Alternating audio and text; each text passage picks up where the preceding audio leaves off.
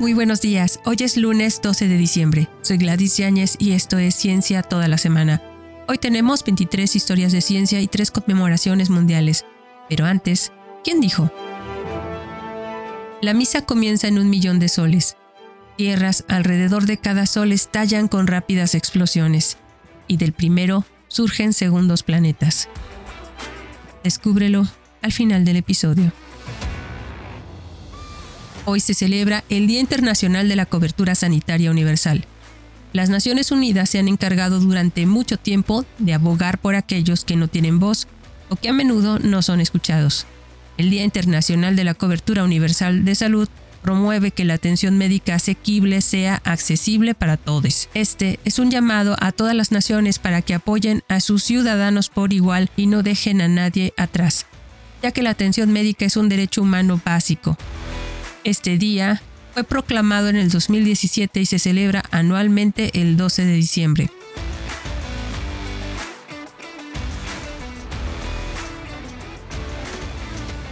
Hoy también se celebra el Día Internacional de la Neutralidad. Este día fue declarado oficialmente en una resolución aprobada por la Asamblea General de la ONU en febrero del 2017 y se celebra desde entonces cada 12 de diciembre. Los deberes y derechos de un país neutral están establecidos en la Convención de la Haya de 1907. En derecho internacional, se trata de un Estado soberano que se abstiene de cualquier participación en una guerra con o entre otros países y mantiene una actitud de indiferencia hacia los beligerantes. A cambio, los beligerantes deben respetar esta imparcialidad. Un país en estado permanente de neutralidad permanecerá como tal en todas las guerras futuras. En 1815, el primer país en declarar su estado de neutralidad permanente fue Suiza, y como resultado de ello, miles de refugiados han encontrado un lugar seguro en este país a lo largo de los años. Pero Turkmenistán es el único estado reconocido como neutral por las Naciones Unidas. La resolución 5080 fue adoptada por la Asamblea General de la ONU el 12 de diciembre de 1995, reconociendo a Turkmenistán como un Estado completamente neutral. El aniversario de esta declaración se estableció entonces como el Día Internacional de la Neutralidad el 2 de febrero del 2017. Para que los países operen con eficacia, sin dejar de ser independientes, la neutralidad sirve como un concepto importante para que las Naciones Unidas ganen la cooperación y la confianza de sus países miembros. La ONU crea conciencia sobre la neutralidad como un medio para fortalecer la seguridad y la paz en las regiones donde se necesita y, eventualmente, a nivel global para que se mantengan los lazos amistosos entre países de todo el mundo. Las funciones que se incluyen en la neutralidad incluyen la prevención de conflictos, la negociación, la mediación y el empleo de enviados especiales, consultas y actividades de desarrollo.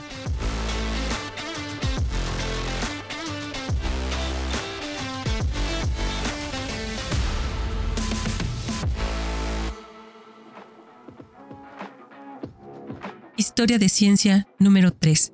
Día Mundial de la Disfagia. Imagínate beber una taza de té que tenga la consistencia de un yogur o un bistec que se haya licuado en puré. Esto es algo que no suena muy atractivo, ¿verdad? Pero para adultos y niños con disfagia, pensar en cómo se pueden modificar sus alimentos y bebidas es algo que se tiene que planificar a diario. ¿Qué es la disfagia? La disfagia describe las dificultades para comer, beber y tragar pueden tener un gran efecto en la vida diaria de las personas, ya que es posible que deban agregar una espesante a sus bebidas, modificar sus comidas o recibir alimentos y medidas por medios orales como una sonda de alimentación en el estómago. Hoy en este día es para hacer conciencia sobre este tipo de padecimientos.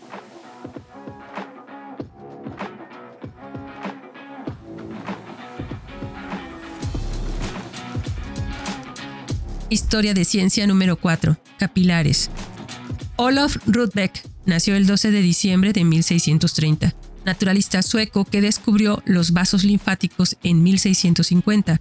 Estos se asemejan a las venas y los capilares, pero tienen paredes más delgadas y transportan la porción líquida clara y acuosa de la sangre, también conocida como linfa. Se los demostró a la reina Cristina de Suecia en 1653 utilizando un perro para tal fin. Rudbeck fue un hombre de intereses enciclopédicos.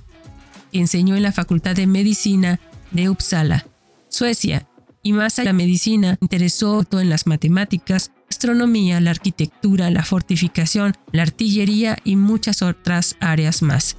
Fundó la tradición de historia natural en Uppsala. Estableció el primer jardín botánico allí en 1654 y proporcionó a Uppsala tuberías de agua y pavimento de piedra para las calles y construyó puentes. Construyó varios invernaderos para plantas tropicales.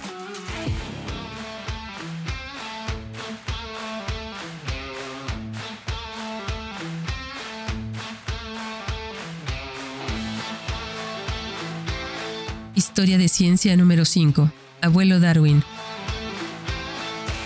Erasmus Darwin nació un día como hoy de 1731, médico, poeta, filósofo, botánico, naturalista inglés y el abuelo del naturalista Charles Darwin y del biólogo Francis Galton. Erasmus Darwin fue uno de los principales intelectuales de Inglaterra del siglo XVIII. Como naturalista, fundó una de las primeras teorías formales sobre la evolución en zoonomia, o las leyes de la vida orgánica, publicado entre 1794 y 1796. Aunque no se le ocurrió la selección natural, sí discutió ideas que su nieto elaboró 70 años después, como la forma en que la vida evolucionó a partir de un solo ancestro común, formando un filamento viviente. Aunque algunas de sus ideas sobre cómo podrían ocurrir la evolución son bastante cercanas a las de Lamarck, Erasmus Darwin también habló sobre cómo la competencia y la selección sexual podrían causar cambios en las especies.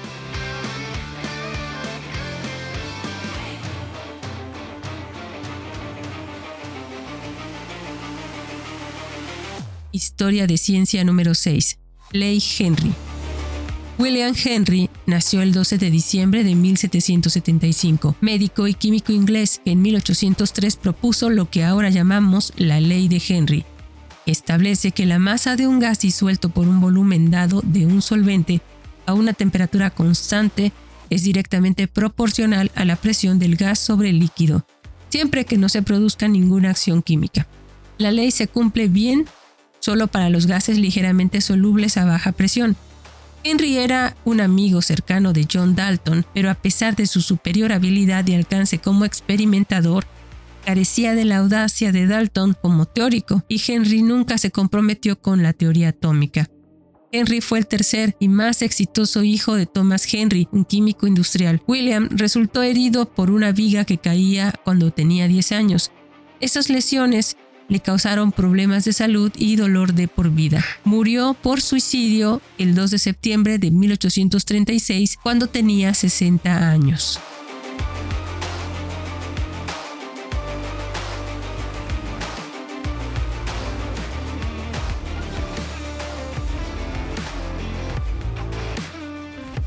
Historia de ciencia número 7. Neptuno.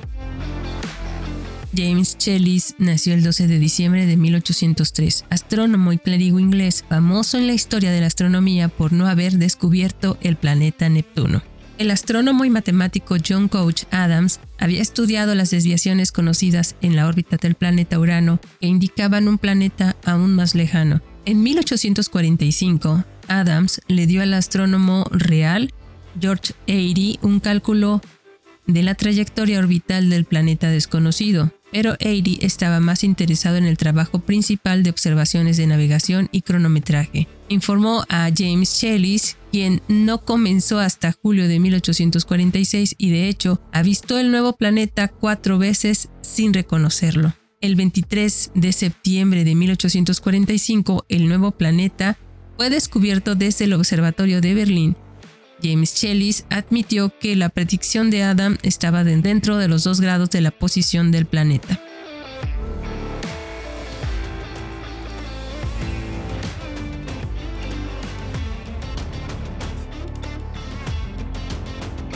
Historia de ciencia número 8. Tiroides y yodo.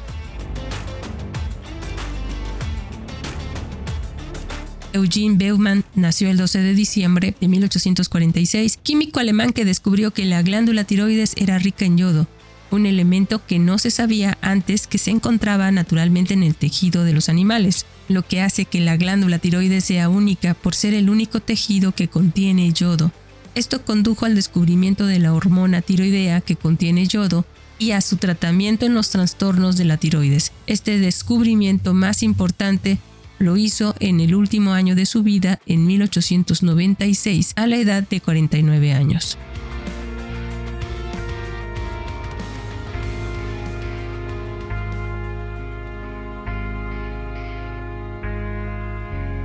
Historia de ciencia número 9. Estereoquímica.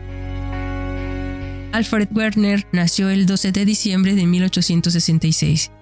Químico suizo cuya investigación fundadora sobre la estructura de los compuestos de coordinación le valió el Premio Nobel de Química en 1913.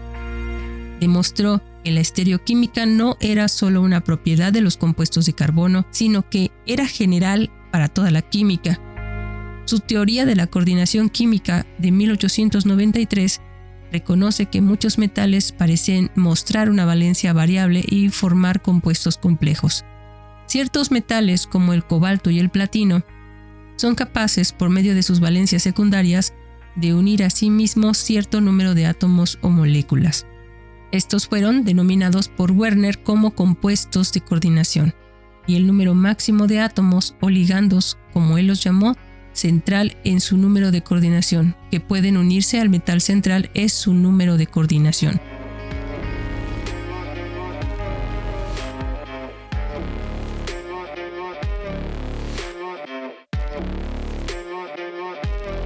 Historia de ciencia número 10. Espectro solar. Un día como hoy de 1871, las observaciones espectroscópicas de un eclipse en la India realizadas por el astrónomo, francés Jules Jensen, lo llevaron a proponer que la corona solar, que normalmente solo es visible durante un eclipse, es una parte física del Sol y está compuesta tanto por gases calientes como por partículas más frías.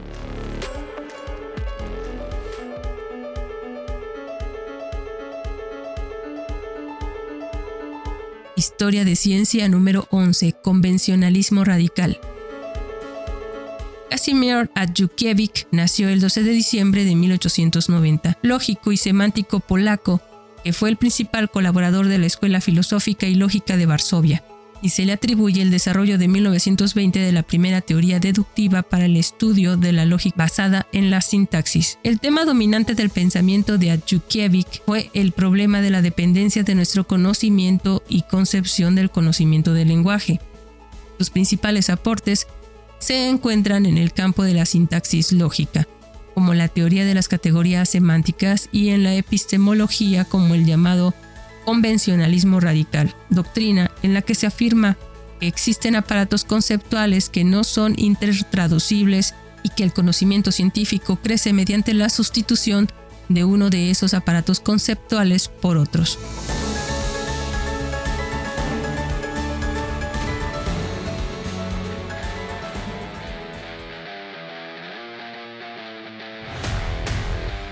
Historia de ciencia número 12. Iron Lung. Philip Drinker nació el 12 de diciembre de 1894, ingeniero estadounidense cuya invención del Iron Lung, un ventilador de presión negativa que proporciona apoyo respiratorio externo, desde su primer uso el 12 de octubre de 1928 hasta la década de 1950, este pulmón de hierro fue una tecnología vital para mantener la vida, especialmente en casos de parálisis muscular causada por la enfermedad de la poliomielitis que prevalecía en esa época. Las víctimas de la polio perdieron parcial o totalmente la capacidad de respirar por sí mismas. El cuerpo entero debajo del cuello de un paciente con polio yacía sellado en una cámara de metal en la que una bomba de aire aumentaba y disminuía la presión. Su ciclo hizo que los pulmones se expulsaran e inhalaran aire e imitaran una frecuencia respiratoria normal.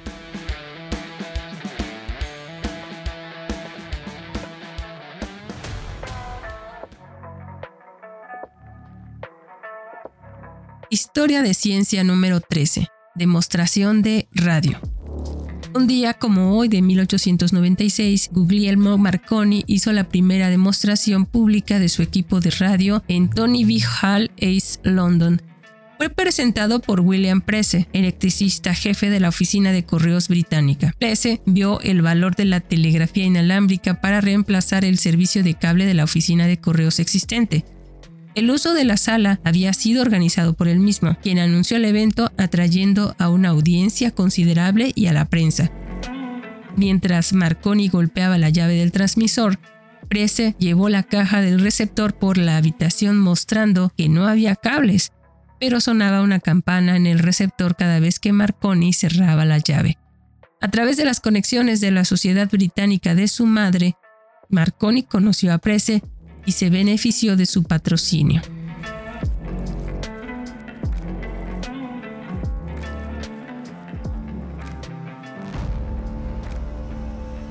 Historia de ciencia, historia de ciencia número 14, enfermedades de la vida marina. Ross Franco Nigrelli nació el 12 de diciembre de 1903, biólogo marino estadounidense experto en enfermedades de la vida marina y fue el primero en descubrir tumores inducidos por un virus en los peces. Investigó las floraciones de plancton como las mareas rojas de la década de 1940 a lo largo de la costa del Golfo de Florida que provocaron la muerte de millones de peces. Estudió cómo la salud de los organismos marinos se ve afectada por los cambios en la salinidad o en la temperatura del agua como uno de los primeros investigadores sistemáticos de los venenos liberados por algunas formas de vida marina y los usos de sus extractos como fuentes de fármacos útiles, descubrió que una secreción de pepinos de mar de las Bahamas fue fatal para los peces, incluso en cantidades diminutas. Sin embargo, podría retrasar el crecimiento de tumores en ratones. También descubrió que ciertas secreciones de las esponjas marinas tienen propiedades antibacterianas y que la sangre de los cangrejos cerradura podían detectar el envenenamiento de la sangre en humanos.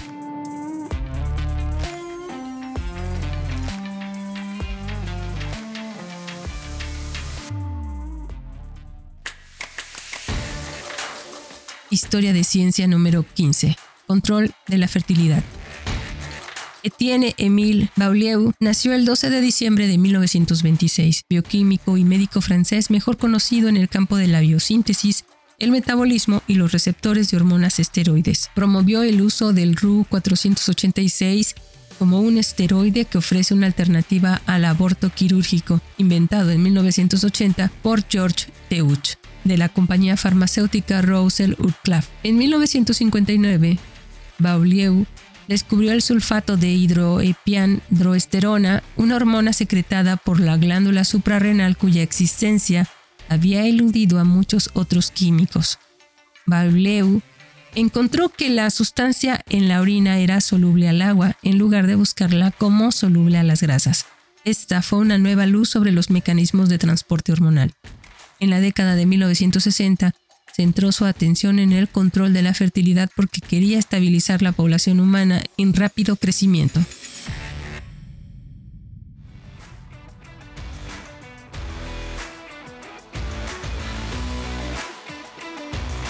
Historia de ciencia número 16. Microchip. Robert Noyce nació el 12 de diciembre de 1927. Fue un ingeniero e, ingeniero e inventor estadounidense que en 1959, junto con Jack Kilby, inventó el circuito integrado, un sistema de transistores interconectados en un solo microchip de silicio. Poseía 16 patentes para dispositivos, métodos y estructuras de semiconductores. En 1968, él y su colega Gordon Moore en AIM Electronics que más tarde pasó a llamarse Intel Corporation. Noyce se desempeñó como presidente de Intel entre 1968 y 1975. Luego fue vicepresidente hasta 1979.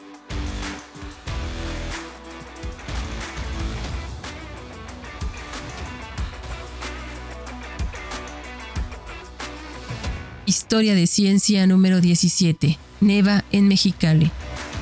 Un día como hoy de 1932, en el municipio de Mexicali, Baja California, sucede la primera y única nevada conocida hasta hoy.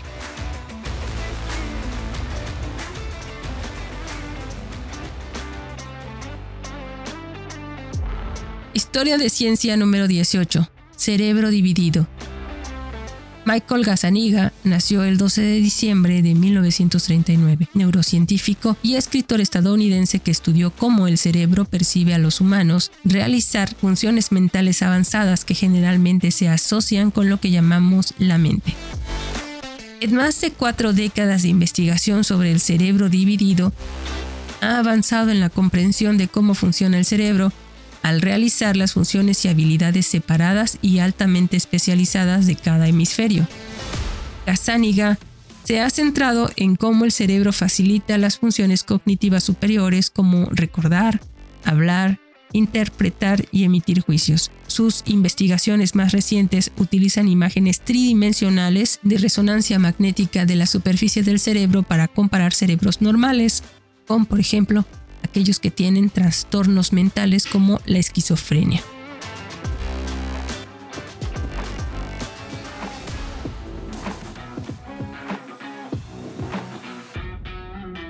Historia de Ciencia número 19, Instituto Nuclear Europeo. Un día como hoy de 1949, la Conferencia Cultural Europea adoptó en su día de la clausura una recomendación para establecer un instituto de física nuclear para toda Europa. La propuesta original se hizo en un mensaje enviado por Louis de Broglie a Raoul Dautry de la Comisión de Energía Atómica de Francia. Dijo que ningún país europeo era lo suficientemente grande como para movilizar suficientes recursos para igualar los estándares estadounidenses en investigación atómica. A esta reunión de cuatro días asistieron 150 líderes de pensamiento europeo la UNESCO apoyó la idea.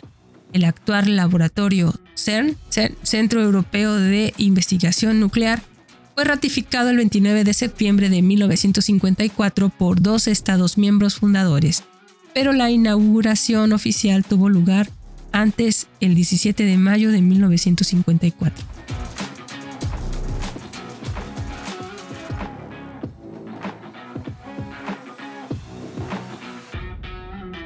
Historia de ciencia número 20. Implante de corazón artificial. Un día como hoy de 1957, el primer implante total de corazón artificial en un animal mantuvo vivo a un perro durante 90 minutos en un experimento pionero en la clínica Cleveland, liderado por el doctor Wilhelm Kolf y el doctor Tetuso Akutsu. Se implantaron bombas de sangre para la circulación izquierda y derecha en el pecho de un perro de 20 kilogramos latiendo a razón de 100 latidos con una precisión aórtica de 7050 milímetros de presión. Akutsu estaba en el laboratorio de Kolf como cirujano torácico interesado en el bypass cardiopulmonar cuando Kolf le pidió que fabricara el dispositivo.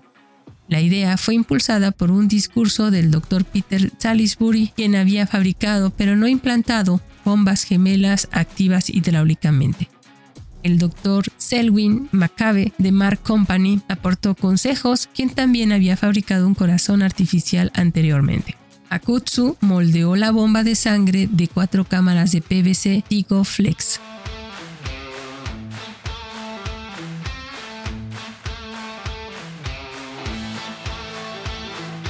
Historia de ciencia número 21. Primer satélite de construcción privada. Un día como hoy de 1961 se, puso en órbita el primer satélite construido por particulares, un cohete Thor Agena, lanzado para desplegar un satélite militar Discovery 36, también llevaba el Oscar 1 de 10 libras de peso. El satélite en órbita que transportaba radioaficionados se desplegó en órbita baja, justo por encima de la atmósfera de la Tierra, y comenzó a transmitir en código Morse, 10 veces por minuto fue el 60 aniversario de la primera transmisión de radio transatlántica de Marconi y poco más de cuatro años desde que Rusia lanzara el Sputnik el 4 de octubre de 1957. Oscar 1 fue diseñado y construido a mano por radioaficionados.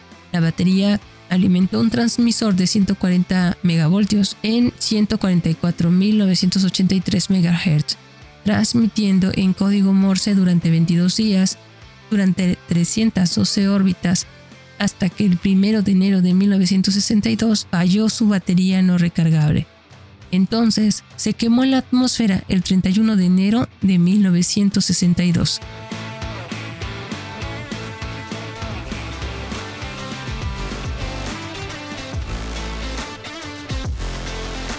Historia de Ciencia número 22, manuscrito Da Vinci. Un día como hoy de 1980, el manuscrito de 36 hojas Codex Leicester de Leonardo da Vinci fue subastado en Christie's.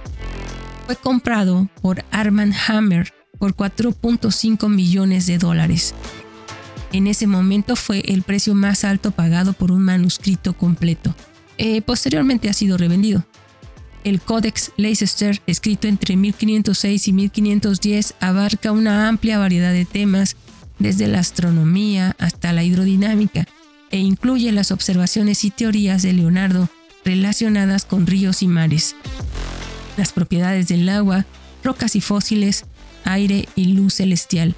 Todo esto se expresa en su firma de escritura en espejo, así como en más de 300 bocetos, dibujos y diagramas hechos con pluma y tinta, muchos de los cuales ilustran experimentos imaginarios o quizás reales.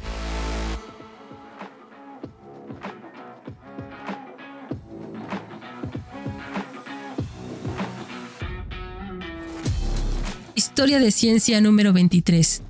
Adiós al delfín del Yangtze. Un día como hoy del 2006 se supuso que el delfín de agua dulce de Beiji Yangtze estaba funcionalmente extinto cuando una expedición de búsqueda terminó una intensa jornada sin que el animal apareciera durante seis semanas.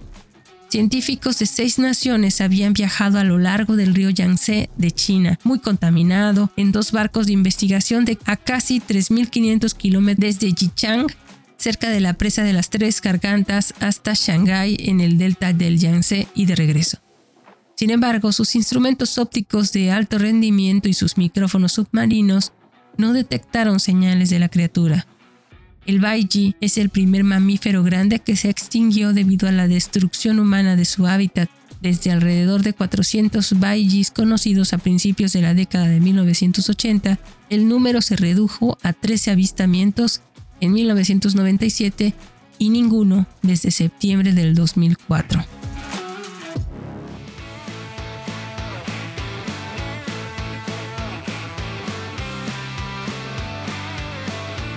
Y esto fue todo por hoy, lunes 12 de diciembre. Soy Gladys Yáñez y esto fue Ciencia toda la semana. Hoy tuvimos 23 historias de ciencia y 3 conmemoraciones mundiales. Pero antes de despedirnos, fue Erasmus Darwin en su obra El Jardín Botánico, publicado entre 1789 a 1805, quien nos dio este primer concepto de la teoría del Big Bang del universo. La misa comienza en un millón de soles. Tierras alrededor de cada sol estallan con rápidas explosiones y del primero surgen segundos planetas. Muchas gracias por escucharnos. Recuerda que si quieres contactarnos, colaborar o requieres las fuentes de la información, por favor no dudes en escribirnos. Nos encuentras como Cucharaditas de Ciencia en Instagram, Twitter, Facebook, TikTok en cucharaditasdeciencia.com.mx o directamente en cucharaditasdeciencia.gmail.com. Escúchanos en Spotify, Anchor, Apple, Amazon Music y Google Podcast. Desde nuestra cabina de grabación en el corazón de Jalapa, Veracruz, México, te abrazamos con afecto. Disfruta el día y feliz inicio de semana, la última antes de vacaciones para muchos escolares y trabajadores del sistema educativo. Vienen las vacaciones bien merecidas un abrazo.